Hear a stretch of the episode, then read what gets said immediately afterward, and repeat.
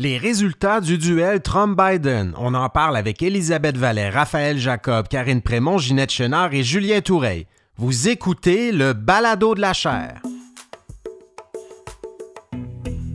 Bonjour tout le monde, je m'appelle Frédéric Gagnon, je suis titulaire de la chaire Raoul Dandurand en études stratégiques et diplomatiques de l'Université du Québec à Montréal et vous écoutez le Balado de la chaire. C'est un balado qui vous permet d'entendre nos conférences si vous les avez ratées et des capsules d'analyse de l'actualité internationale, de l'actualité politique aux États-Unis et de la culture populaire américaine. Je vous souhaite une bonne écoute.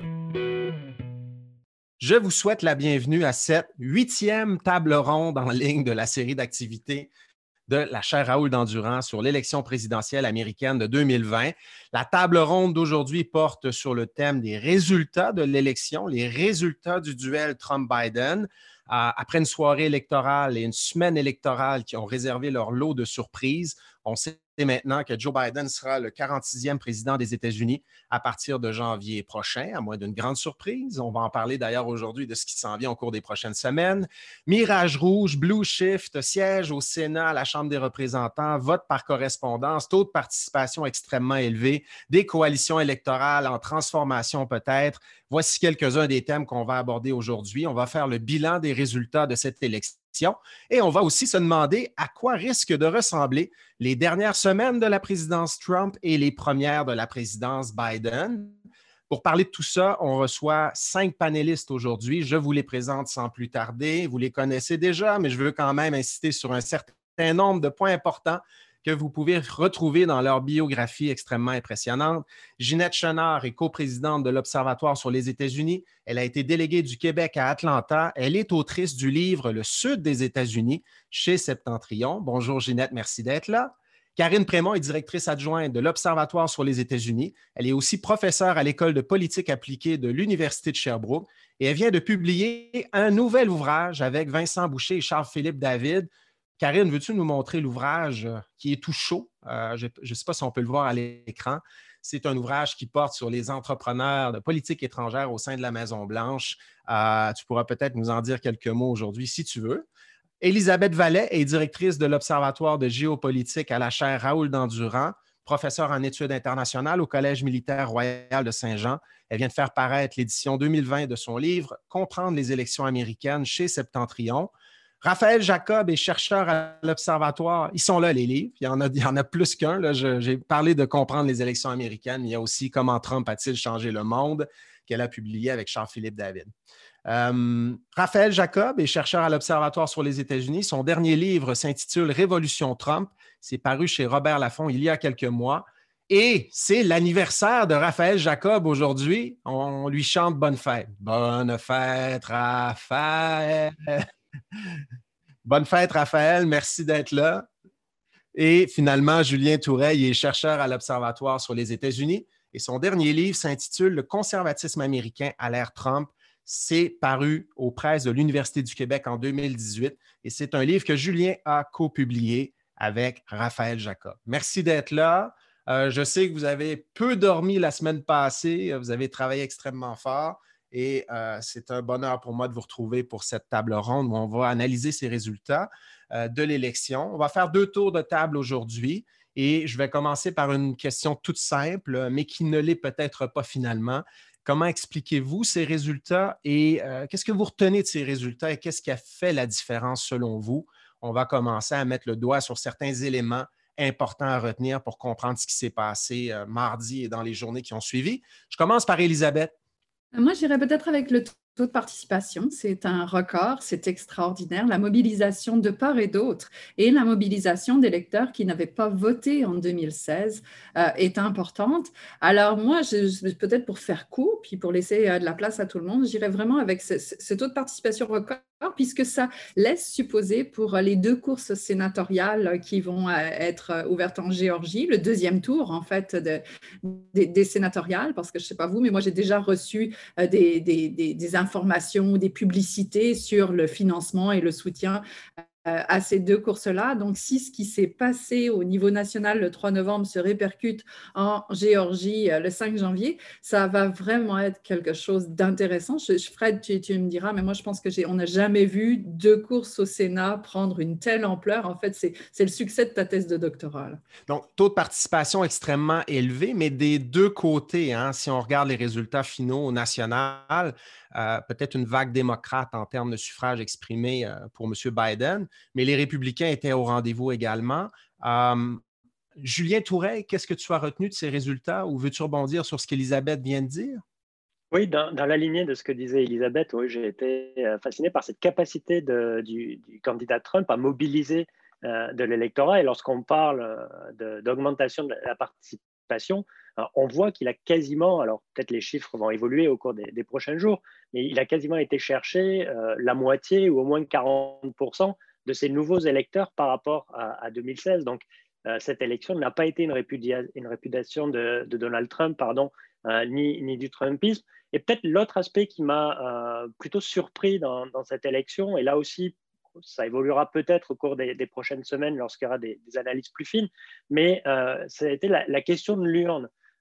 finalement, qui n'a peut-être pas été autant la gestion de la pandémie de, Covid-19 par Donald Trump que ben, la question traditionnelle, hein, pour reprendre l'expression de James Carville, la question économique, qui peut expliquer aussi la, bonne performance de, de, Trump et le résultat entre guillemets, parce que je sais que, Raphaël ne sera pas nécessairement d'accord avec moi, quelque peu serré, alors vraiment guillemets, euh, de, cette élection ou un petit peu euh, inattendue. Donc voilà les, deux éléments, pour faire très très bref, euh, qui m'ont marqué depuis une semaine. Et sur l'économie, Julien, quelles sont les questions particulières qui ont pu faire la différence selon toi? Je pense que Donald Trump a réussi assez bien à incarner cette capacité de rebond de l'économie américaine au-delà de, la COVID-19. Euh, et finalement, le, message qu'il a essayé de, transmettre au cours des, dernières semaines euh, de la campagne, qu'il était le mieux positionné pour recréer le miracle économique dont il se targue. Hein, hein, d'avoir été le, créateur pendant les trois années et demie de, sa présidence hors Covid, manifestement a eu une résonance au sein d'une grande partie de, l'électorat et peut-être même de certains électorats qu'on aurait pu imaginer être plus favorables euh, au candidat des démocrates ou plus éloignés du, candidat républicain. Je pense notamment euh, aux électeurs latino-américains, euh, peut-être plus spécifiquement en, Floride.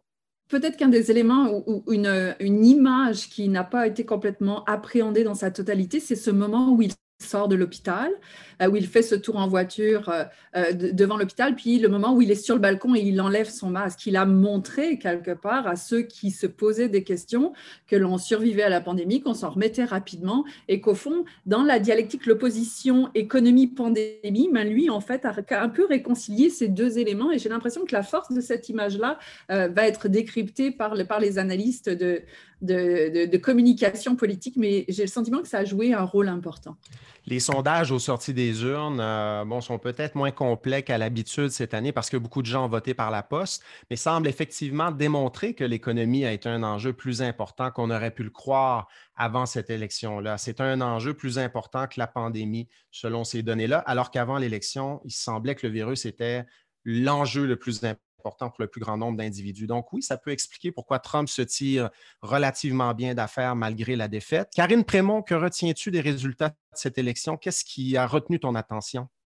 En fait, je compléterai d'abord euh, sur ce qu'ont dit mes collègues parce que, évidemment, on se rappelle aussi, ou en tout cas, on, regarde les chiffres, puis on voit que c'est 60% d'Américains qui disent ne pas avoir été affectés économiquement par la pandémie. Alors, on comprend donc que c'est une masse critique de gens pour qui les restrictions sanitaires, par exemple, ou, cette panique autour de la pandémie était peut-être plus difficile à assimiler aussi. Alors, justement, quand on rajoute à ça le geste un peu théâtral de Trump, comme l'a présenté Elisabeth, quand on revient aux, fondamentaux, comme on dit, des campagnes électorales, comme le, propos Julien avec la question économique sous-jacente, bien forcément, ça peut expliquer justement que la pandémie n'ait pas été aussi importante. Quoique c'est, la pandémie et l'économie, là, c'était intrinsèquement lié, mais, mais, il y a quand même pas mal de gens pour qui les conséquences économiques n'étaient peut-être pas suffisamment importantes pour que ça ait un impact sur eux. Moi, ce que j'ai remarqué, évidemment, encore une fois, comme le dit euh, Julien, il faudra attendre l'analyse plus fine, euh, mais c'est le déplacement du vote. Euh, c'est-à-dire que peut-être que c'est ce qui explique aussi 2016, c'est ce qui peut expliquer 2020. On verra s'il faudra revoir nos catégories parce que traditionnellement, on accorde, par exemple, à telle catégorie, on dit que telle catégorie d'électeurs vote habituellement pour telle partie, telle autre catégorie pour telle autre partie. Et là, ce que j'ai remarqué, c'est une espèce de déplacement dans certaines catégories d'électeurs. Justement, Donald Trump a fait beaucoup mieux auprès des Afro-Américains et des Latino-Américains encore une fois, il faudrait décortiquer ces catégories-là ces en sous-catégories. Ce ne sont pas des gens qui votent de façon homogène, des blocs qui votent de façon homogène, mais on voit que Trump a réussi à faire beaucoup mieux auprès de ces groupes-là qu'en 2016, par exemple.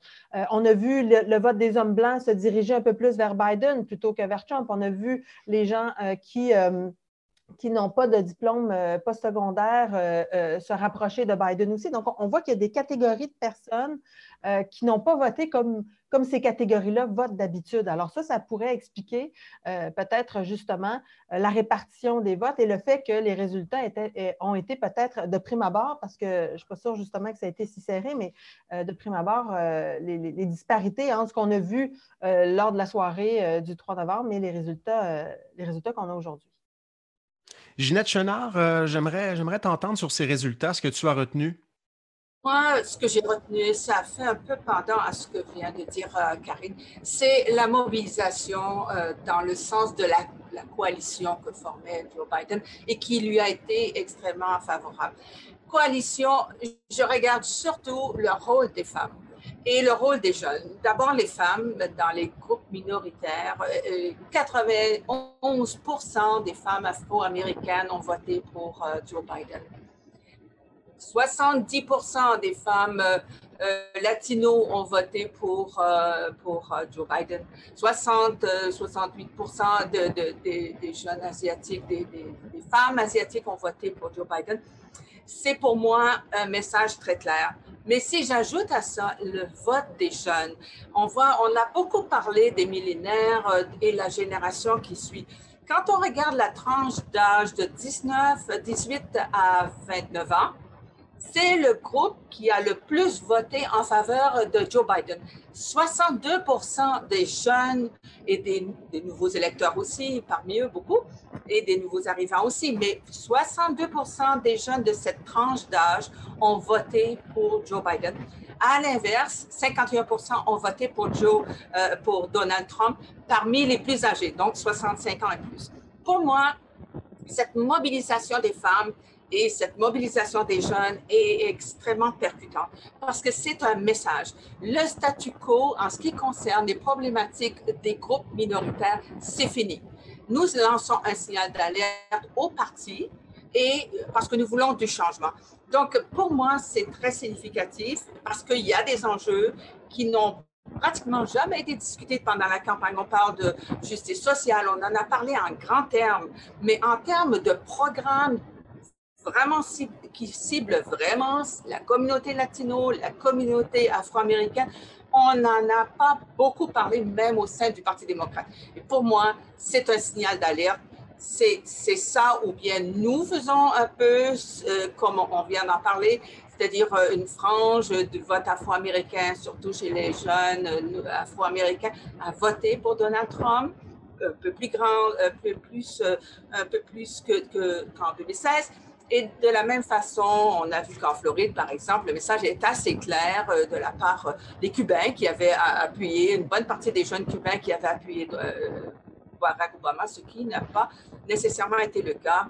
Mais reste que à l'échelle du pays, le vote latino-américain, qui est le grand bloc minoritaire important et qui va faire en sorte de faire basculer la, configuration du vote d'ici 2040, 45, c'est à l'effet que le pays ne sera plus majoritairement formé d'électeurs blancs, mais d'électeurs en provenance de minorités. Pour moi, c'est très significatif tout ça. Donc, le vote des jeunes, le vote euh, des, minorités, euh, très intéressant. On aura l'occasion d'y revenir. Et c'est vrai que bon, les données préliminaires semblent démontrer que les jeunes étaient au rendez-vous cette année et euh, un peu plus qu'en 2016. Là, c'est-à-dire que les jeunes se sont mobilisés un petit peu plus pour voter Biden ou contre Trump que ce qu'on avait observé en 2016 pour Hillary Clinton. Les attentes seront élevées. On aura l'occasion d'en reparler tout à l'heure, notamment pour des, tu l'as bien dit, Ginette, des, des politiques euh, plus progressistes sur les changements climatiques et, tout ça. On verra si Biden euh, sera en mesure d'aller de l'avant avec ces grandes réformes-là. On pourra en reparler tout à l'heure, mais déjà, c'est un élément extrêmement important à retenir, ce vote des jeunes qui était là, alors qu'habituellement, on se demande s'il sera au rendez-vous. Raphaël, ton tour. Ben, l'avantage de parler en dernier, c'est qu'on peut rebondir sur euh, tout ce que les autres ont dit avant nous. Puis euh, je commencerai avec euh, la toute première chose qui était dite en fait par Elisabeth, c'est-à-dire que je pense que c'est assez évident qu'on vit des, moments assez pénibles d'un point de vue démocratique, en fait inacceptables d'un point de vue démocratique depuis l'élection, en fait, plusieurs diraient avant l'élection aussi. Mais dans tout ça, il y a un élément qui est extraordinairement positif, c'est-à-dire un taux record. On a quand même les deux candidats de l'histoire américaine qui ont reçu les deux plus hauts de, en fait, les deux plus euh, grands nombres de votes de l'histoire. Évidemment, il y a une question de population de croissance, mais c'est quand même historique, la participation qu'on a eue en 2020. Ça l'était aussi en 2018. C'était les, élections du mandat où il y avait eu le plus haut taux de participation en un siècle. Là, ça ressemble à être un petit peu dans la même veine pour 2020. Donc, je pense que ça, mérite vraiment d'être souligné d'emblée.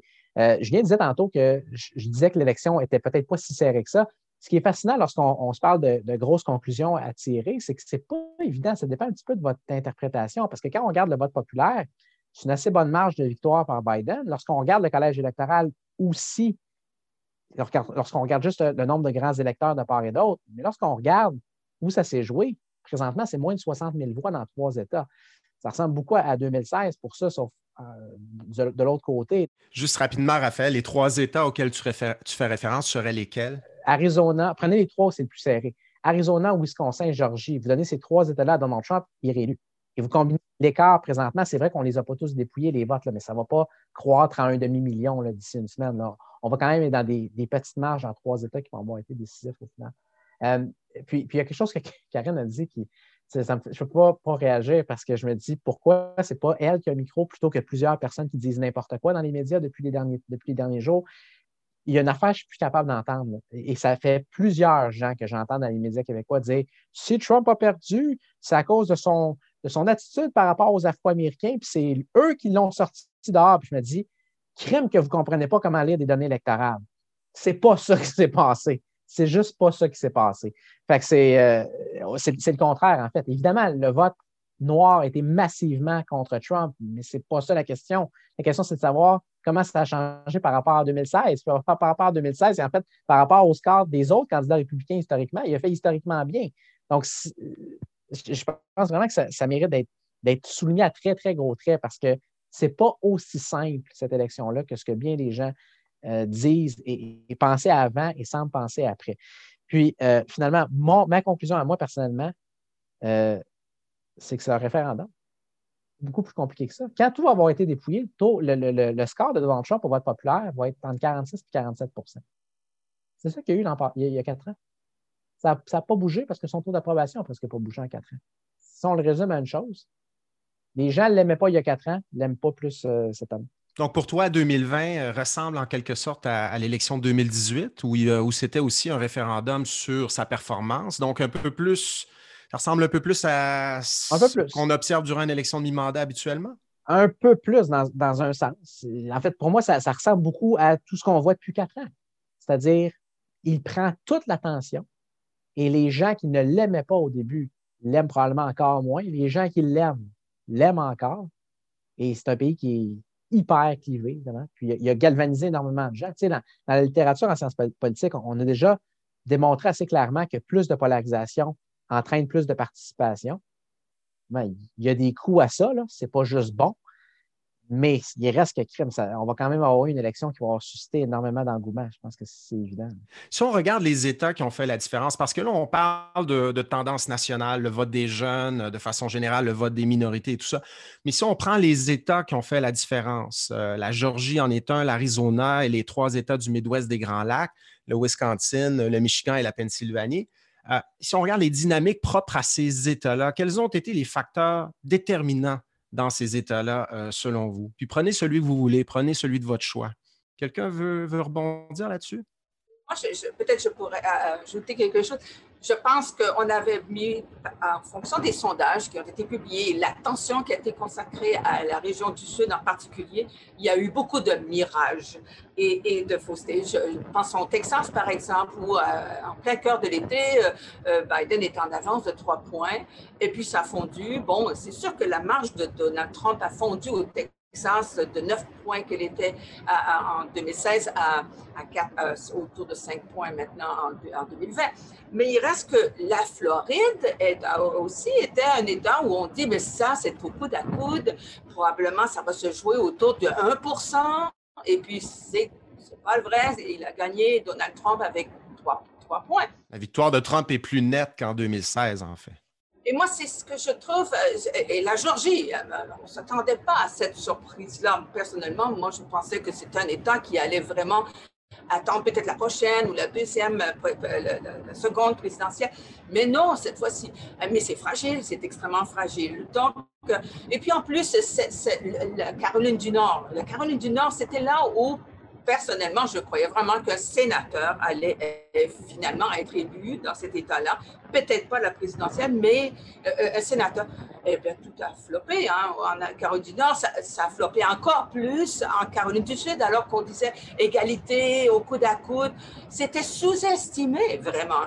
C'était vraiment sous-estimer la puissance du vote conservateur et républicain dans toute cette région-là, alors qu'on a tellement parlé du Sud, on a tellement parlé comme un changement, et moi-même, j'y ai cru sur la base de beaucoup de, sondages, mais c'était beaucoup un mirage. Donc, qu'est-ce qui fait qu'on n'a pas vu ça venir? Tu, fais référence aux sondages, Ginette. Euh, qu'est-ce qu'on peut dire à propos de ces sondages? Est-ce que les sondeurs ont été euh, efficace ou pas euh, pour ce cycle électoral? On sait qu'en 2016, ils, avaient fait l'objet de vives critiques. Euh, on avait sous-estimé l'appui à Trump dans les États qui avaient fait la différence, au Wisconsin, en Pennsylvanie et au Michigan. Euh, quel bilan peut-on faire de, ce travail des sondeurs cette fois-ci? Est-ce qu'ils ont été meilleurs, moins bons qu'en 2016? Moi, je ne suis pas un expert pour discuter de ça, mais je dirais que l'attention qui a été portée sur sur le Sud a été, euh, à mon avis, exagéré. Et, ça a donné à penser que l'espoir d'une marée bleue, d'un de marée bleue, beaucoup en fonction d'un virage d'allégeance politique dans cette région-là, alors que ça n'est resté qu'un virage. Donc, euh, c'est vrai qu'on a eu, euh, je dirais, pour alimenter ces sondages-là, on avait eu l'élection de 2018 où on a vu des nouveaux démocrates qui émergeaient de la foule de des anciens démocrates, avec euh, Stacey Abrams, avec Beto O'Rourke, avec euh, Andrew Gillum dans, le Sud, on s'est dit, ça y est, il y a une machine démocrate qui fonctionne maintenant et, et, ils ont perdu de justesse, ces trois jeunes euh, démocrates. Alors, on s'est dit, ça y est, c'est là où les choses vont se passer. Mais, mais, non, les choses se sont plus passées dans le mur bleu du Nord et pas du tout dans le Sud, à mon avis. Donc ça, c'est comme ça que je vois euh, le mirage du Sud. Karine Prémont. À propos des sondages, en fait, euh, c'est qu'on oublie quelque chose. Et, les politologues, on n'aime pas bien ça, avouer ça, mais c'est que ça nous rappelle d'une élection à l'autre à quel point l'émotivité joue une part majeure dans le comportement électoral des gens en particulier avec une présidence comme Donald Trump. Donald Trump, on le sait, ne fait pas appel à la raison des gens, ne fait pas appel à leur sens civique, il fait appel à leurs émotions les plus enfouies, les plus triviales, les plus, euh, les plus euh, extrêmes. Alors, on comprend que les gens ont ressenti le besoin d'aller le défendre. Ce n'est pas quelque chose qu'on a l'impression peut-être de ressentir quand on répond à un sondage sur Internet.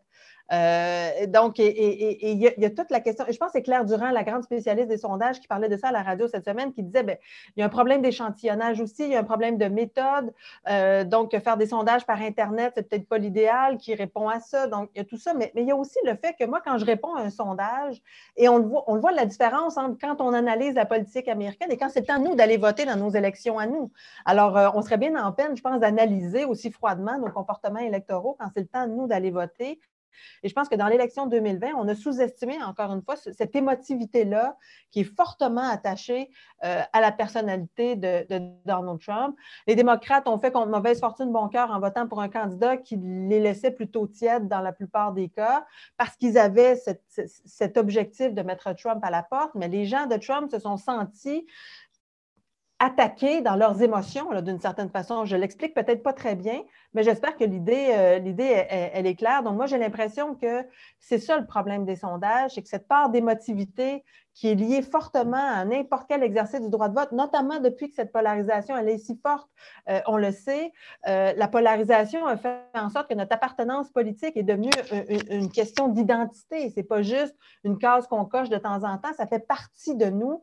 Alors, forcément, quand on sent que cette identité-là, elle est attaquée par l'autre partie, on réagit. Donc, j'ai l'impression que cette partie-là, on ne peut pas l'analyser dans le sondage, on ne peut pas la mesurer autrement. Et c'est ça qui fait que les résultats sont un peu plus volatiles. Euh, en tout cas, c'est l'explication que j'ai à ce stade-ci euh, du processus. Merci, Karine. Raphaël, veux-tu revenir sur les sondages? Je sais que tu en as parlé beaucoup ces derniers jours. Oui, oui, parce que que les sondages se soient trompés, c'est une chose. Là. Puis je pense que c'est une chose qui doit être soulignée parce qu'ils se sont trompés. Il y a une espèce de déni présentement de, la part de certains sur les médias sociaux, comme quoi, ben non, c'est pas si pire. Euh, dans le fond, quand on regarde ça, ils sont pas complètement off. Euh, quand on va avoir fini de compter, ils vont être proches. Non. Non, ils vont pas avoir été proches. C'est catastrophique dans certains États. Le Maine, pour moi, c'est le symbole ultime là, de l'échec cette année. La course sénatoriale au Maine. Susan Collins, elle était en moyenne huit points en arrière. Il n'y a pas un seul sondage, pas un, depuis le début de, 2020 qui mettait à égalité ou en avance. Elle a gagné par presque 10 points. Ça n'a aucun bon sens. Et là, on, se parle de sondages qui datent de, de quelques mois. Prenez la course présidentielle, par exemple, pour Wisconsin. Une semaine avant l'élection, sondage ABC, Biden par 17 points. Ça a fini par moins d'un. C'est que ce pas des petites erreurs, là. Et, et que ça soit survenu quatre ans après la débat qu'on a eue, c'est il y a ça. ça, je pense qu'il faut l'établir. Ça a été épouvantable. Maintenant, est-ce que c'est difficile de sonder? Oui, c'est difficile de sonder. Personnellement, je ne lancerai pas toutes mes pierres aux sondeurs. C'est super difficile, notamment à cause, je pense, de, ce que Karen dit. Aussi parce que c'est une industrie, qui est en crise depuis longtemps, parce a de moins en moins de gens qui répondent.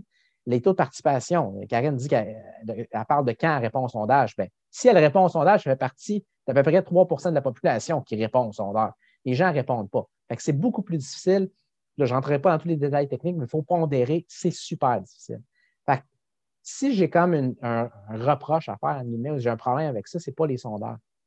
C'est les gens qui les utilisent et qui ont eu une espèce d'attitude de condescendance envers, et Frédéric et moi, on en a parlé beaucoup dans le dernier mois avant l'élection, des types comme le, président de la firme euh, Trafalgar, qui allait dans les médias, mettait sa tête sur le bio, disait Écoutez, les erreurs qu'on a faites en 2016, ils n'ont pas été corrigées. On le sous-estime, le vote de Trump. Puis la réaction de tellement d'analystes et de commentateurs qui sont très, très euh, largement cités dans les médias, c'était de discréditer ce type-là. C'est un coucou, il dit n'importe quoi, il est partisan. Puis savez-vous quoi? C'est lui qui avait raison. Exact.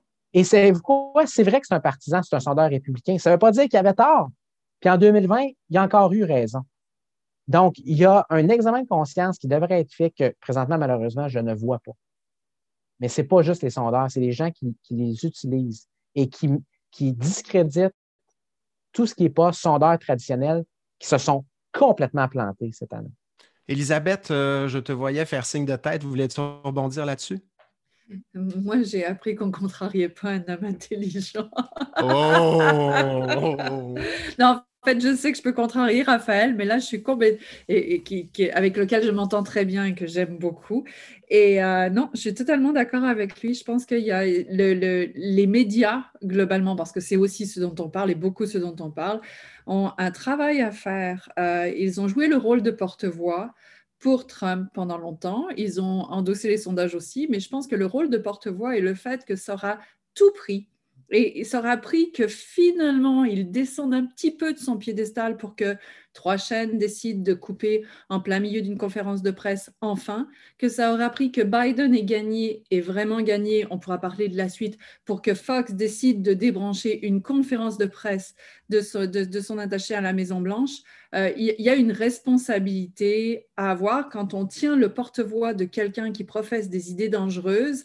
Euh, il y a une responsabilité partagée et dans un certain nombre de conflits dans le monde, on a considéré que ceux qui tenaient le porte-voix étaient parfois co-responsables euh, d'exactions importantes. Et je pense que c'est à un moment donné, il faut nommer un chat un chat. Il y a des co-responsabilités dans, euh, dans la société américaine et à l'international et il va falloir les assumer.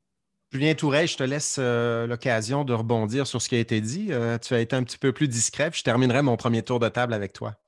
Je rebondis sur ce que ce qu'évoquait Karine sur euh, l'émotivité. C'est vrai que c'est quand même quelque chose d'assez fascinant dans, ce cycle électoral-là et de voir. Alors, je pense que Biden a essayé de parler à, l'émotivité de, la population américaine en parlant de guérison, de l'âme euh, du pays, mais on voit encore que, Donald Trump euh, parvient à capitaliser sur ces craintes très, très profondes de, de, la société américaine. Puis, c'est quand même son génie politique. Euh, il a quand même gagné 9 millions de voix de plus. Alors, je sais qu'en pourcentage, ça ressemble à, à, 2016, mais malgré tout ce qu'on a pu dire pendant 4 ans, ou tout ce qu'il a pu faire, en fait, pendant 4 ans, quand même 9 millions d'Américains en plus qui ont euh, coché euh, le, nom de Donald Trump sur les bulletins de vote. Et simplement, juste pour évoquer la question que, tu posais au, début, là, quel État ou quel truc, euh, moi j'ai été assez fasciné de, suivre l'évolution dans le comté d'Erie. alors, je, le lac Erie, je prononce toujours très mal, je m'excuse, en Pennsylvanie, et, qui illustre à quel point encore Trump parle à cet électorat d'un comté qui est assez post-industriel, assez rural. Il l'avait perdu par 6 points de pourcentage. Puis là, Raphaël, tu pourras corriger, ou Fred, vous pourrez corriger en 2016. Euh, là, il a à peine à 1500 voix de retard. Biden l'a quand même gagné, mais, de très, très peu. Euh, et, ça soulève finalement le, défi qu'auront peut-être euh, les démocrates et, Joe Biden pour reprendre pied auprès de, cet électorat américain qui sent ben, son existence menacée par pleine évolution en termes de démographie, en termes d'économie et d'identité aux États-Unis.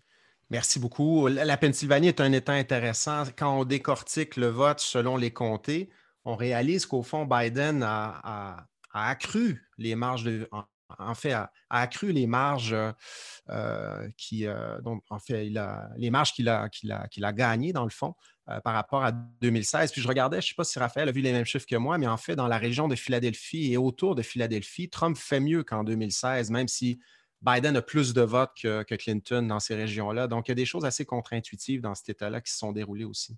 Bien, ça rejoint ce que Karen disait tantôt. C'est-à-dire qu'un des gains, une des formes de gains les plus importantes que Biden a fait, puis ça se voit notamment en Pennsylvanie, mais pas seulement là, ça a été d'aller rechercher des électeurs blancs, en fait. Euh, et on le voit dans plusieurs régions rurales de Pennsylvanie. C'est vrai que c'est ça qui semble avoir fait la différence.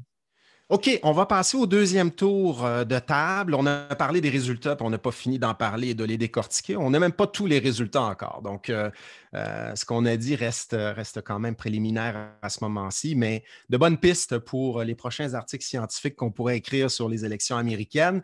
Parlons des dernières semaines de la présidence Trump et des premières semaines de Biden à la Maison-Blanche. Euh, on, devrait s'attendre à quoi? On parle beaucoup de cette tentative de Trump de montrer, d'illustrer, de prouver qu'il y a eu des fraudes électorales. Il y a des batailles juridiques à venir. Il essaie de recueillir de l'argent pour mener ces batailles juridiques. On se demande comment va se dérouler la transition et à quoi ressembleront les prochaines, en fait, les premières semaines du mandat de Biden? Parce qu'on n'a pas parlé de ces résultats-là, mais les démocrates ont quand même perdu des sièges à la Chambre des représentants. Et Elisabeth le disait, la majorité au Sénat, en fait, ça va jouer dans deux élections sénatoriales en Georgie qui vont se dérouler au début janvier. Les démocrates auraient besoin de ces deux sièges-là pour euh, être majoritaires au Sénat, mais pour l'instant, on se dirige vers une situation de cohabitation à Washington. Euh, si le Sénat reste républicain, Biden devra composer avec un Congrès qui n'est peut-être pas toujours euh, favorable à ses projets, et notamment à ses projets les plus à gauche. Donc, à quoi ressembleront les dernières semaines de la présidence Trump, les premières de Biden à la Maison-Blanche? J'ai envie de commencer par Ginette. Alors, je dirais que comme beaucoup de gens, présentement, on a tous la Georgie en tête et c'est à la fois important pour euh, l'équipe Trump qui est maintenant je dirais, comme euh, en train de faire son chant du cygne, puisqu'il a perdu des plumes pendant cette élection-là, en ce qui concerne, parce que c'est la fin du Trumpisme finalement. Mais c'est important, la Georgie, ce qui se passe, parce que c'est là où il y aura donc cette élection de deux sénateurs pour justement essayer de, à l'heure actuelle, comme tu l'as dit, il y a deux, il y a deux euh, égalités euh, des sièges au, Sénat entre le Parti républicain et, démocrate. Donc, il s'agit pour euh, de combler cet écart-là en faveur du Parti démocrate. Donc, est-ce que euh, en Georgie, les deux sénateurs qui n'ont pas réussi à gagner 50% des voix doivent euh, aller en deuxième tour, qui aura, et les résultats seront connus le 5 janvier. Est-ce que pour, euh, à mon avis, pour le Parti républicain, l'enjeu, est-ce qu'on va laisser la Georgie devenir une deuxième Virginie, c'est-à-dire un autre État du Sud dans une mer républicaine? Donc, j'ai l'impression que les grands couteaux vont sortir pour justement empêcher ça. Du côté démocrate, ce qui est l'enjeu, c'est justement le fait d'augmenter les voix de la participation euh, démocrate au Sénat de façon à avoir 50% des voix. Euh, et 50 à égalité, c'est la vice-présidente qui, euh, la future vice-présidente, Kamala Harris, qui pourrait trancher lors des votes. Donc, ça, ça c'est l'enjeu. Mais en ce qui concerne Donald Trump lui-même, puisqu'il est toujours président, moi, je dis qu'il est en train de vivre ces dernières heures, dernières heures parce qu'à partir du 20 janvier, midi, euh, il n'est plus le leader du parti et le Trumpisme va disparaître éventuellement euh, au, fil des prochaines années. Donc, je ne vois pas euh, vraiment comment ça peut durer puisque ça n'est pas un parti. Le leader sera Mitch McConnell. Et on reviendra donc probablement à un contexte euh, au Sénat euh, en ce qui concerne euh, le, débat, les négociations et les, aspirations de, Joe Biden pour négocier et collaborer, on retournera probablement à une situation semblable aux deux dernières années d'Obama. Georgia, pour une autre raison, parce qu'aussi, il y aura probablement recomptage, puisqu'ils n'ont pas le, ils n'ont pas atteint la, marge de, victoire, euh, en fait, d'avance de, Joe Biden, qui est quand même de 12 000 euh, électeurs présentement, n'est pas suffisante pour pouvoir euh, atteindre dans la marge 0,50% Il faut qu'il y ait cette c'est la règle en Georgie. Donc, il faudra probablement procéder à un recomptage, à moins qu'il y ait un miracle d'ici quelques temps, mais ce serait tout. Donc, ce qui veut dire qu'on est dans, en train de beaucoup miser. La campagne va s'étirer longuement, ça va être longue parce que ça va se décider euh, dans un cas le 5 janvier et le recomptage dans les prochaines semaines, j'imagine. Donc, euh, on, va avoir affaire à la rhétorique de Donald Trump, à l'effet qu'il y a encore euh, recomptage et, en même temps la fraude électorale en Georgie. Et, je répondrai à ça en ce qui concerne la fraude électorale en Georgie. Je dirais que même le gouverneur de la Georgie, qui est un républicain, qui a procédé longtemps à la suppression des votes et qui a là-dedans, qui a qui n'a pas abondé dans le sens de Donald Trump pour dire que le système est frauduleux et que les élections ont été mal, euh, le processus a été mal. Et si ça avait été le cas, Stacey Abrams, qui s'est fait un devoir depuis plusieurs années d'organiser les militants de Georgie et de faire en sorte que la Georgie euh, ne subisse pas l'intimidation, ne s'est jamais plainte qu'il y a eu fraude électorale en Georgie.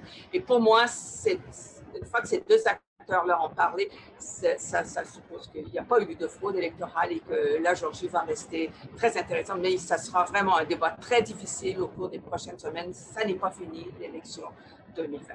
On surveille la Georgie, donc. Euh, Elisabeth Vallet, on surveille quoi au cours des prochaines semaines? Et des premières semaines de Biden, si tu veux te rendre jusque-là? On surveille, on surveille l'impact de ces, euh, de ces recours juridiques, euh, non pas sur l'issue de l'élection, mais sur l'état de l'opinion publique.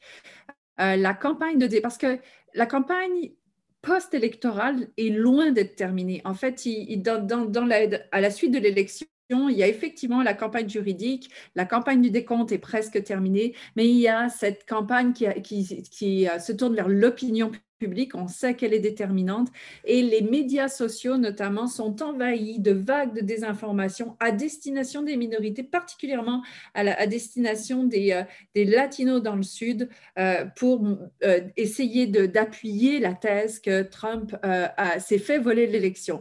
Et je pense que compte tenu, puis là, là vous me direz, et Fred particulièrement sur le Sénat, ce que, tu en penses, mais moi j'ai le sentiment que McConnell et Graham et tout ce qui va autour, toute cette nébuleuse qui a choisi le camp Trumpiste, en fait, a les yeux sur la balle, pas la balle du 20 janvier, celle de dans deux ans et euh, de, la prochaine, de la prochaine élection congressionnelle. Et donc, ils sont déjà en route et déjà positionnés pour se dire que si, puis je vais peut-être un peu loin, puis vous, vous me contredirez, que, que, si Biden commence tardivement, parce qu'il y a aussi ça, tout ce processus-là ralentit l'entrée en fonction de, de, de, la transition officielle. Il manque encore à ma connaissance, la signature du directeur général des services pour amorcer euh, la, procédure. Donc, ça veut dire que Biden est ralenti, qu'il est moins efficace. Deux ans, c'est rien du tout. Donc, Biden commence doucement. On a les yeux sur la, balle de, des élections de novembre 2022. Euh, et je pense que c'est tout ce qui est mis en place aujourd'hui à cet objectif-là de reconquérir et, la Chambre et, et, d'accroître la marge au Sénat. Euh, je pense que les républicains ont fait des choix euh, euh, importants là, mais qui ne sont pas des choix à court terme. Donc, à la limite, les premières semaines de Biden, on est déjà plus loin, on est déjà deux ans plus loin. Oui, c'est important de le noter au Sénat. Si les républicains sont majoritaires, ben, ils ont le privilège de diriger les commissions parlementaires, les commissions permanentes qui ont pouvoir d'enquête sur sur euh, toutes sortes de choses. Et on se souvient que les républicains avaient essayé d'affaiblir Obama et son administration avec des enquêtes sur ce qui s'était produit à Benghazi. Euh, on a l'impression que cette histoire de fraude, de prétendue fraude électorale pourrait devenir le Benghazi des républicains pendant deux ans, où on essaie d'utiliser ça pour euh, miner la légitimité d'un président Biden qui n'arrive pas en position de force en raison de cette situation de cohabitation. Ah, mais je me tais parce que je veux euh, savoir ce que Raphaël va surveiller au cours des prochaines semaines. Vraiment, Elisabeth nous a invité à la contredire. Je peux vous dire que ce n'est pas moi qui va la contredire. Euh, et, pour ce qui est de le parallèle, Fred, avec tout le respect avec Benghazi, la différence, c'est qu'à Benghazi, c'était passé quelque chose. Est-ce que c'était ce que les républicains du Congrès décrivaient? Peut-être pas, mais il y avait quand même eu quelque chose de grave qui s'était passé. Absolument. Là, il n'y a, rien. Il n'y en a pas de fraude. Je veux dire, oui, il y a, des irrégularités, puis c'est vrai qu'il y a peut-être des accusations crédibles de fraude isolées ici et là. Mais en aucun cas est-ce que ça, se, ça s'apparente au portrait de désinformation, parce qu'on utilisait l'expression tantôt appeler un chat un chat. Il faut appeler un chat un chat. Là, on n'est pas dans un débat républicain, démocrate, gauche-droite. Euh, est-ce qu'on devrait hausser ou non l'impôt marginal, euh, des, le taux d'imposition marginal des entreprises? Ce n'est pas ça. Là, là c'est un débat entre, honnêtement, la démocratie et la non-démocratie, je veux dire comme ça. Donc, euh, qu'on aille sur ce terrain-là. Juste rapidement, Raphaël, c'est dangereux. Ce qui est fascinant, par contre, c'est qu'il n'y a pas de preuve pour l'instant qu'il y a eu une fraude majeure, mais dans l'esprit de millions d'Américains, il sait passer quelque chose. C'est pour ça que je fais le lien avec Benghazi. Ah, c'est que dans l'esprit de millions d'électeurs, oui, mais c'est là que c'est convaincu pendant peut-être jusqu'à jusqu'à la fin des temps qu'il y a eu une fraude électorale en 2020. C'est là que c'est dangereux. Je vais laisser Elisabeth répondre. juste une toute petite chose, par, exemple, par rapport aux morts qui votent. Alors, ils ont, ils ont sorti euh, les, euh, une liste de, de, les républicains de morts qui auraient soi-disant voté. Alors, le, New York Times s'est mis là-dedans, puis il a dit, OK, on va vérifier. Alors, ils ont commencé à vérifier, et à date, dans ce qu'ils ont, ben, il y a des gens qui sont encore vivants, qui ont voté. Hein, donc, euh, c'était, c'était, et, puis, de l'autre côté, bah, tous ceux qui sont morts vraiment n'ont pas voté. Donc, euh, pour l'instant, le New York Times dit bah, on est en train de passer à travers leur liste, puis on n'en voit pas de problème. Oui, il y a des gens qui ont voté qui sont sur la liste, mais ils, trouvent que il se trouve que ces morts-là sont vivants. C'était juste une petite note de bataille. Et aux yeux des gens dont je parlais, le New York Times euh, produit des fausses nouvelles. Donc, on est toujours un peu pris dans la même histoire. Mais excuse-moi, Raphaël, je t'ai. Non, non, c'est beau. Non, mais tant qu'à citer le New York Times. Voici ce que le New York Times révélait aujourd'hui que les, les deux sénateurs sortant de la Georgie, Mme Leffler et M. Perdue, pour faire écho à Donald Trump, pour garder son, son, support et par crainte de voir le président sortir contre eux d'ici au deuxième tour qui est prévu au début du mois de janvier, ont eux-mêmes pris cette balle-là au bon alors que ce ne.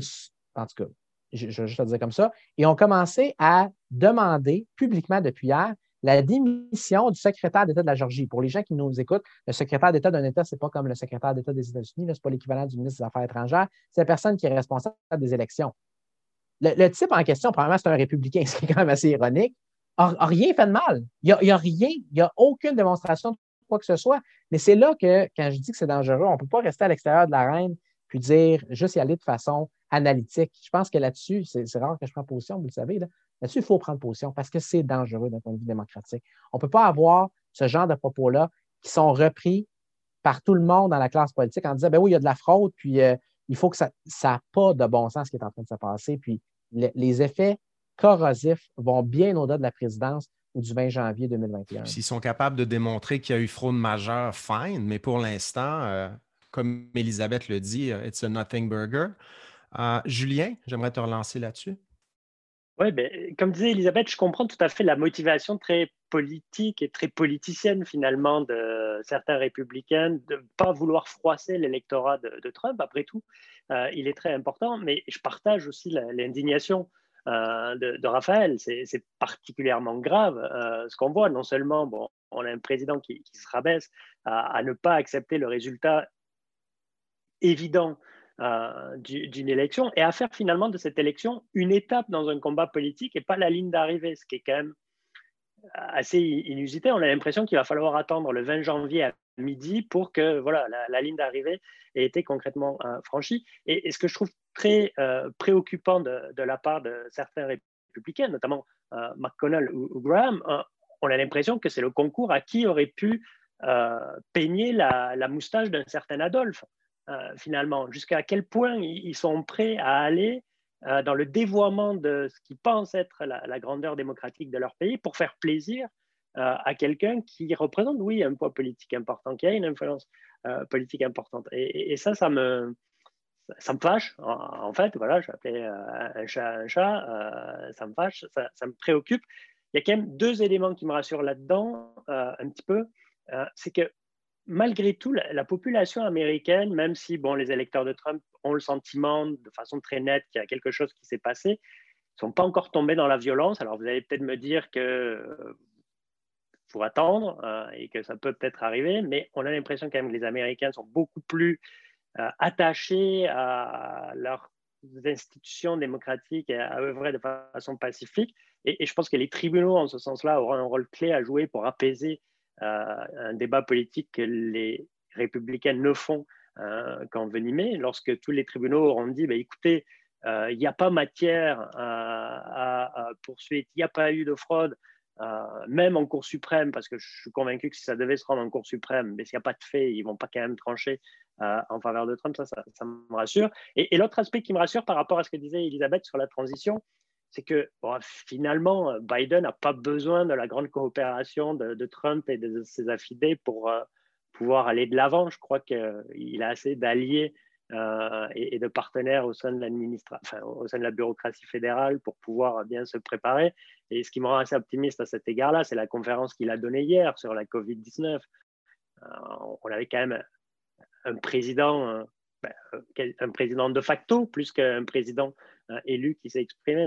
Donc, cette capacité peut-être à, s'organiser, à avoir les rênes du pouvoir lorsqu'il sera euh, pleinement investi, euh, me, me préoccupe pas trop. Ce qui m'embête un peu, c'est que ben, sa marge de manœuvre, elle sera nulle parce qu'ils auront raté leur tiercé, les, démocrates, euh, probablement, et qu'ils ne pourront pas aller de, l'avant. Et je finis pour la boucle avec ce que disait Ginette tout à l'heure sur les jeunes et les minorités. les attentes importantes, elles vont être elles vont susciter des déceptions importantes. Euh, parce que je pense qu'on s'apercevra assez vite. Euh, Elisabeth parlait de, 2022, mais même avant, on s'apercevra très vite qu'une administration Biden, d'un point de vue de politique publique, ne pourra pas faire grand-chose. Mais au final, c'est peut-être pas ce qu'on attendait. Il y a toujours euh, les, décrets présidentiels. Par contre, j'aurais envie de vous demander qu'est-ce que Biden peut faire grâce à cet outil-là. On peut garder ça à l'esprit. Mais avant toute chose, euh, Karine, j'aimerais t'entendre sur euh, les prochaines semaines, les, premières semaines de Biden. Oui, ben en fait, euh, quelques éléments. D'abord, je vais malheureusement devoir commencer par quelque chose qui me fait de la peine, c'est-à-dire contredire Ginette. Euh, j'aime pas beaucoup faire ça, mais quand elle a dit que c'était essentiellement la fin du Trumpisme, moi, moi j'ai une petite réserve là-dessus. Il y a 71 millions d'électeurs à prendre. Hein. Alors, on voit justement, ben, on parlait tantôt des manœuvres de McConnell et de Graham, là, pour 2022, certes, mais pour 2024 aussi sans doute. Donc, moi, je n'ai pas l'impression que ces 71 millions de personnes-là peuvent simplement être mises de côté ou en tout cas être, euh, leur demande être minimisée. Je pense qu'il faudra trouver une façon de répondre aux, besoins de ces gens-là, de répondre à leur anxiété, de répondre à leur, à tourment, euh, visiblement, euh, parce que ça va être une masse de personnes qui, qui va compter éventuellement en 2022, mais en 2024 aussi quand je regarde ce qui se passe à l'heure actuelle, évidemment, je trouve que cette conférence de presse de Rudy Giuliani devant le Four Seasons euh, Landscaping ou Total Landscaping est une parfaite métaphore de, cette administration-là. On voit vraiment les derniers soubresauts d'une désorganisation, d'un déni là, qui, est pathétique à regarder. Euh, on a rigolé un peu, bien sûr, parce que, bon, euh, comment une telle erreur est possible, comment, comment une telle chose est possible, mais mais, vraiment, ça, indique que cette administration-là ne va pas collaborer. Heureusement, comme le dit Julien, Joe Biden est, habitué. Il a passé huit ans à la Maison-Blanche. Il connaît tout le monde en Washington. Alors, je pense que ça va faciliter les choses. Mais je dirais, moi, ce qui va m'intéresser davantage dans les premières semaines du mandat Biden, c'est Kamala Harris, parce que c'est la première femme à, atteindre ce niveau euh, au sein de la Maison-Blanche, première femme vice-présidente, euh, première femme racisée, vice-présidente aussi. Et Joe Biden a été un, vice-président qui a beaucoup bénéficié de la confiance de son président, des tâches qu'il lui a confiées. Ils ont réussi avec euh, Barack Obama et Joe Biden de, créer cette relation de confiance extraordinaire. Alors, j'ai l'impression qu'il va peut-être être tenté de reproduire ça. C'est ce qu'on constate quand on regarde les vice-présidents qui deviennent présidents, on voit qu'ils ont tendance à, reproduire le modèle qu'ils ont vécu. Alors, on peut imaginer que Kamala Harris jouera un rôle central dans cette administration-là, d'autant plus qu'elle est déjà, on le sait d'emblée, euh, pressentie pour 2024. Alors, et Biden ne se sentira pas menacé par Kamala Harris. Ce n'était pas le cas, par exemple, d'autres présidents qui avaient des vice-présidents un peu trop ambitieux et qui voulaient euh, pas trop leur donner de place pour pas leur faire ombrage. Euh, Joe Biden n'aura pas ce problème-là avec Kamala Harris. Alors, je pense que vraiment, c'est une occasion unique de, regarder la vice-présidence. Moi, ça fait des années que j'essaie de convaincre les gens de l'importance de la vice-présidence et tout le monde rigole. Mais en tout cas, on, verra bien cette fois-ci. Non, euh, on rit plus, là, Karine. C'est fini. En tout cas. voilà, enfin, enfin. Mais, tout ça pour dire que pour moi, c'est ça que je vais observer dans les premières semaines, de voir quel sera le travail que Joe Biden va confier à Kamala Harris, comment elle va euh, comment elle va prendre sa place dans cette administration-là. Moi, c'est ça qui va beaucoup m'intéresser parce que la fin de Trump va, ressembler à ces quatre années. Je ne peux pas imaginer que, son comportement va être différent. Euh, la passation des pouvoirs va se faire euh, envers et contre tous et contre lui. mais, c'est plutôt, malgré tous les obstacles à une, administration Obama, moi, c'est Kamala Harris qui va m'intéresser parce qu'elle est là et c'est historique, mais aussi parce qu'elle risque d'être dans le portrait encore plusieurs années. Quelqu'un veut rebondir sur ce qui a été dit? Il nous reste quelques minutes pour euh, des interventions euh, additionnelles qui concluraient ce dernier tour de table. Ginette? J'ajouterais peut-être un petit élément à, cette idée du trompisme et de, la force et de la vigueur et de son endurance euh, pendant plusieurs années. il faut voir, comme Donald Trump ne sera plus le leader du Parti républicain euh, à partir du mois de janvier, du 20 janvier. Ce sera Mitch McConnell. Et au sein de ce parti-là, ça fait des années qu'on parlait que ce parti, avant même 2016, allait imploser, que voilà, à cause de l'influence des anciens du petit parti, etc., des, des, différences au sein du parti. Je pense qu'il y a beaucoup de groupes qui, pendant cette campagne, parmi les républicains, en tout cas, c'est peut-être encore exagéré parce qu'on a beaucoup fait parler ces, ces, ces, ces, anciens gouverneurs, ces anciens sénateurs euh, républicains pour euh, se plaindre justement de la présidence. Et euh, il y a, à mon avis, il y a certainement des gens qui vont essayer de transformer de l'extérieur le Parti républicain qui sera sous le leadership de Mitch McConnell. Avec quel succès, on ne sait pas. Mais certainement, ce n'est pas un parti qui sera unifié derrière Mitch McConnell. je pense que c'est pour ça que je pense que Trump ayant perdu sa légitimité, puisqu'il n'est plus le leader, euh, le, Trumpisme, à mon avis, va céder le pas au leadership du Parti républicain. Elisabeth. Moi, j'ai le sentiment que Trump ne disparaîtra pas. Ne disparaîtra pas. Je, commence à être fatiguée. Il y a des moments où mes conjugaisons sont. je pense qu'on l'est tous et tout. Mais euh, oui. Et puis, euh, je, vais. Je, à la fois, je, suis d'accord avec toi, Ginette, puis à la fois, j'ai le sentiment que euh, je pense que c'est Vincent Boucher qui récemment disait ben, pourquoi est-ce qu'il ne s'installerait pas Trump à trois coins de rue de Pennsylvania Avenue pour créer une espèce de Maison Blanche rebelle? Et j'ai l'impression que euh, pourquoi. Il va être en prison. oui, mais mais même s'il était en prison, je, pense que tu as encore accès à Internet et probablement aux réseaux sociaux, et finalement, ça lui prend juste ça. Et est-ce que ça va pas être plus facile pour lui de critiquer une administration aux prises avec la pandémie qu'il lui a laissée euh, depuis les lignes de côté, moi, il me semble que je suis, une très bonne hockeyeuse du Canadien assise dans, dans sur les bancs. Mais moi, sur la glace, c'est déjà moins le fun. Donc, j'ai, le sentiment qu'il est. j'ai vu Ginette réagir. J'ai le sentiment qu'il est encore plus dangereux dans un sens et peut-être encore, euh, encore moins contraint par quoi que ce soit si, justement, les médias acceptent encore de tenir son porte-voix parce que c'est euh, sexe, sang et mensonge, ça fait quand même vendre. Intéressant. Euh, tu te sous-estimes. J'ai déjà vu ton lancer frapper. Il n'est pas piqué. Il n'est pas, il n'est pas piqué des verres. Je joue pour la gagne. Raphaël, tu voulais rebondir là-dessus? Elisabeth n'est pas la, seule avec laquelle j'ai eu euh, un désaccord en, Radio-Canada dans la dernière semaine. La, plus grosse prise de bec en, dans la mesure où c'en est une, ça a été en fait avec Michel Séauger, qu'on salue évidemment, qu'on affectionne tous. Euh, parce que lui disait, sans me dire encore ce jour, qu'il est convaincu que ben, quand un président perd, il est vu comme un loser, puis c'est fini. Je ne pense pas que c'est vrai. Je suis d'accord avec Elisabeth foncièrement. Parce que ce n'est pas Jimmy Carter 1980 qui ne suscitait pas particulièrement d'engouement à la base, qui était, disons, une solution de rechange plus qu'autre chose, qui après ça se fait battre, euh, se fait balayer en fait par 40 États sur 50. C'est pas ça. Pour ses partisans, non seulement il a gagné l'élection parce qu'il était victime de fraude, mais même factuellement, il va quand même être passé comme je disais, relativement près d'être élu, puis l'engouement qui continue de susciter est énorme. Et c'est aussi le poids que lui-même veut avoir. Quand Carter s'est fait battre, je pense que c'était assez clair, il, voulait passer à autre chose. Pas sûr que Trump veut passer à autre chose.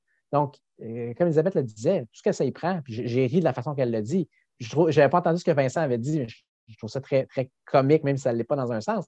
Ça y prend pas grand-chose, je pense, pour continuer à exercer une influence immense au sein de ce parti-là, puis au sein de la vie publique américaine, qu'il se représente lui-même ou non en 2024. Puis j'ajoute juste ceci rapidement, parce qu'on est tous entre initiés ici. Vous vous rappelez probablement de la période en 2008 puis 2012 où Sarah Palin, je pourrais dire, flirtait avec la possibilité de se présenter comme candidate présidentielle. Elle n'a rien fait au final. Elle n'a même pas vraiment passé proche de se lancer dans l'arène en 2012, mais les médias en faisaient une obsession. Puis elle est allée chercher tellement d'attention, puis c'était rien comparé à ce qu'on a présentement. Donc, c'est ça, c'est ce que j'ajoute. Et, Sarah Palin, si, si, on doit revenir en arrière puis chercher d'où vient le Trumpiste, Trumpisme, regardez le moment qui s'est déroulé entre sa nomination à la Convention républicaine et, et le, le, mois qui a suivi, et tout son discours est tellement trumpien avant Trump, c'est complètement fou. Donc, si je vous entends bien, il est plus possible que Donald Trump tienne son propre événement en parallèle le 20 janvier prochain, au moment où Biden acceptera la présidence, qu'on ait euh, droit à une rencontre entre euh, Donald Trump Jr. et Hunter Biden à la Maison-Blanche au moment de la passation des pouvoirs. Donc, on verra ce qui se passe le 20 janvier. Ginette Chenard, Karine Prémont, Elisabeth Valère, Raphaël Jacob, Julien Toureil, merci d'avoir participé à cette table ronde en ligne. Je vous remercie d'avoir écouté ce balado de la chaire. Si vous voulez nous poser vos questions, vous pouvez le faire sur les médias sociaux de la chaire Raoul Dandurand, sur Facebook, Twitter ou Instagram grâce au mot-clic Balado de la chaire. Je vous invite également à consulter notre site Internet au www.dandurand.ucam.ca pour rester à l'affût de nos travaux, de nos activités et de nos recherches. Vous pourrez également, sur ce site Internet, vous abonner à notre lettre d'info hebdomadaire. Et c'est pas de mauvaise idée de rester à l'affût de nos activités ces jours-ci. La dernière table ronde de notre série d'activités sur les élections américaines aura lieu le 17 novembre à midi sur le thème de 2020 US Presidential Election and the Future of the Canadian-American Relationship on aura l'occasion d'entendre à cette table ronde Christopher Sands du Woodrow Wilson Center à Washington, Laurie Troutman de l'Université Western Washington sur la côte ouest américaine et Alexander Panetta, qui est correspondant de CBC à Washington. Et si vous aimez ce balado, ben, n'hésitez pas à nous le dire sur votre plateforme préférée. Évidemment, un 5 étoiles serait grandement apprécié. Ce balado a été co-réalisé par Philippe Julien Bougie et Clément Hamelin. Allez, à la semaine prochaine.